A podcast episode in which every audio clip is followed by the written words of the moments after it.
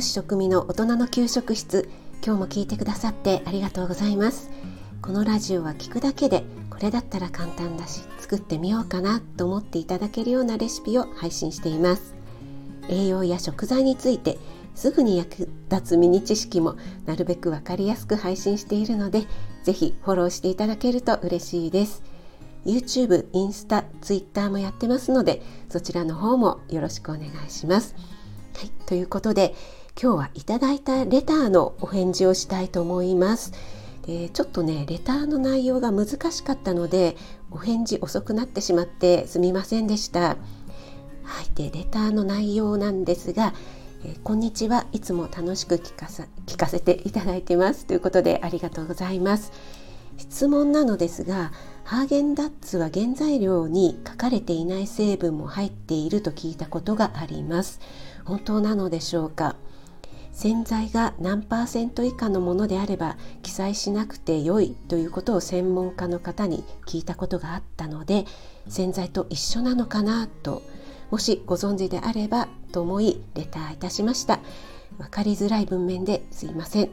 ということでありがとうございます。はい、お名前がなかったのでね直接お答えすることができなかったのでこちらの配信でお答えしたいと思うんですが、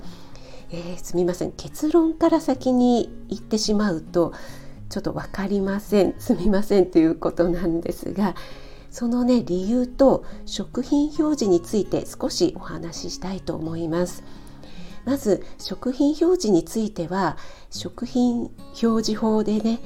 どのように表示しなさいということが細かく定められています。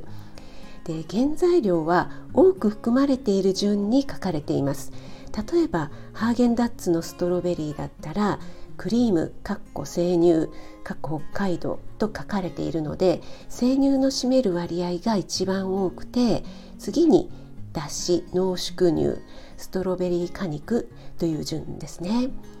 そして質問者さんが書かれていたように表示しなくても良い表示を省略できるものっていうのもあってそれもね細かく決められています。例えば表示可能面積がおおむね30平方メートル以下であるものとかですねまあ、ちょっと狭くて書ききれないっていうことなんでしょうかね他にもあるので気になる方はねちょっと調べてみてください。えー、あと添加物に関しては一括名で表示できるものと使用する用途も書かなくてはならないものがあります。一括表示は例えば乳化剤とか膨張剤とかですね。乳化剤として何を使っているかまでは分かりません。使用する用途も書かなくてはならないものは着色料赤色軟号とか保存料ソルビン酸とかですね。これはソルビン酸だけ書いてあってもね何の目的で使っているか分かりにくいから保存料として使うっていうのを書く必要があるっていうことなんだと思います。はい、でこの食品表示2015年4月から新しい新食品表示法になりましてそこから5年間の猶予を経て2020年の4月に完全移行になったので今はもう2021年3月なので完全にね移行されて新しい表示方法になっています。で何が変わったのかはねまたちょっと内容が細かいので全部ご紹介しきれないんですが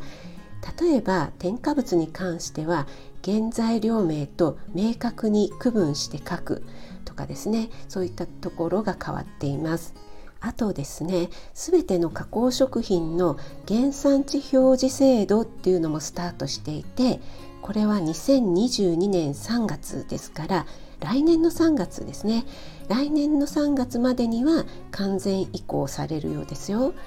でそうなるといろいろな国のお肉を使っているソーセージだったら原材料に豚肉かっこアメリカ産国産デンマーク産かっこ閉じみたいなね書かれるということになります。はい、話を戻しましてハーゲンダッツに関しては種類によってはね安定剤かっこペクチンやバニラ香料を使っているものもありますよね。で実際に香料として何が使われているかっていうものまでは分かりませんよね。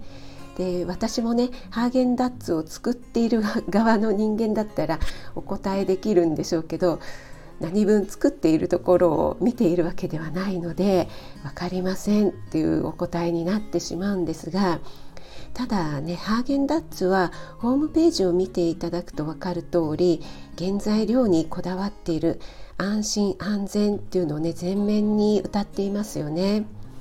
他のバニラアイスのね原材料と比較するととってもシンプルなことがわかると思います。えーね、あのハーゲンダッツの回し物じゃないですからね念のため。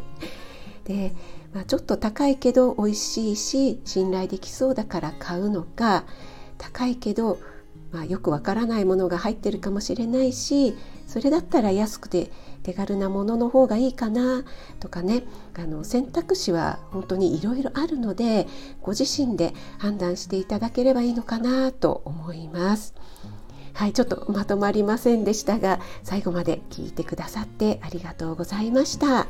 あなたが美味しく食べて美しく健康になれる第一歩を全力で応援します。